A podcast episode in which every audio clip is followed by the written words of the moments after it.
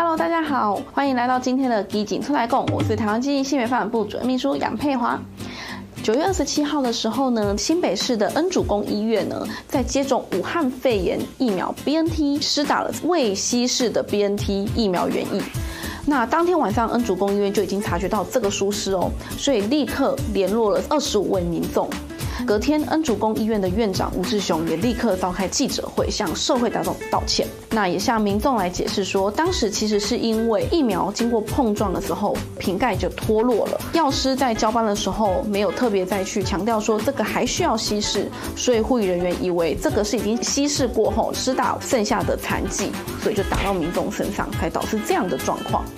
那新北市的卫生局呢，也立刻做出了一个紧急的处置，将恩主公医院呢在施打疫苗的作业停止一周，去检讨医院的接种流程。这个事件呢，其实是凸显了两个问题。第一个是疫苗因为它的设计成装不同，所以施打前的准备步骤也有所差异。以 BNT 为例来说，它其实前前后后有十几个步骤哟。它原先其实是一瓶浓缩六到七人份，在这个零点四 CC 里。面，所以我们要先解冻，然后观察药物，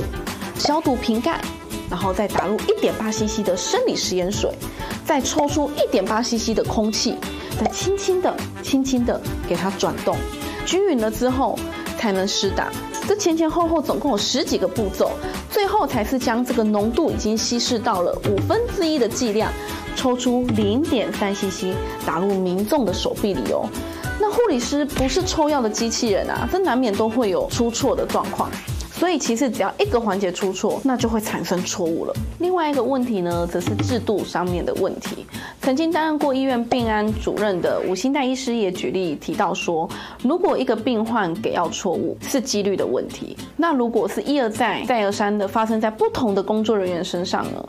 我也认为，在检讨错误事件时，不能只有单向讨论是否为人为疏失，制度跟流程上是否可以改善的空间，我们都要一起讨论且重视的部分。在临床上不乐见的病案事件，不外乎就是给错药、抽错血、输错血，诸如此类，会对病人造成一些不同程度伤害的事件。在台湾啊，发生这个病案事件的时候，检讨的方向通常都是医护人员。但能够改善的只有医护人员吗？我不能说医护人员都没有任何的责任，但是制度跟流程的疏失是一定要检讨的，不是为了让工作人员去逃避责任，而是让大家一起共同来承担这个疏失的风险。我举例来说，在过去为了降低护理人员抽血抽错床，有部分的医院是使用扫条码的方式来协助护理人员核对病人。就是用这个条码机呢，在病人的手圈上逼一下，那画面呢就会呈现这个病人今天要抽的血跟他要执行的项目。现阶段啊，各大的教学医院如星光医院、台大医院都有提供他们院内的原则跟做法，去降低犯错的几率。我们也会追踪指挥中心，接下来是如何协助各个卫生局及所属医院去做好这个系统性的管理，然后建立一个较完善的制度哦。同样，身为护理师的我，其实看到医院啊施打疫苗出现这样的疏失，我其实也是非常难过。虽然就国际的案例来看，类似这样的案例都没有出现有死亡或者是较严重的后续的发展，但医院持续还是会去追踪他们的副作用。我更担心的是这件事情是否会重挫民众对医护人员的信心，跟医护人员对防疫的士气。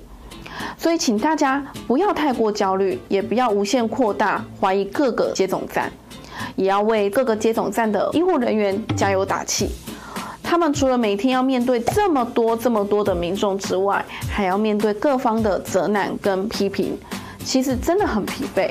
希望各界不要因为单一事件就抹杀了许多人的努力哦。最后还是要提醒大家，疫苗接种不可能完全排除任何的风险哦。但没有接种疫苗的人感染到武汉肺炎，得到重症的机会就会比较高。所以呢，打得到疫苗就是好疫苗，有疫苗就去打。接种后也请相信专业的医护人员。好的，谢谢大家收看今天的基进出来讲。未来我们会不定时的上传时事。短评，欢迎各位朋友记得分享、订阅、开启小铃铛。我是台湾接近性别发展部的主任秘书杨佩华，我们下次见啦，拜拜。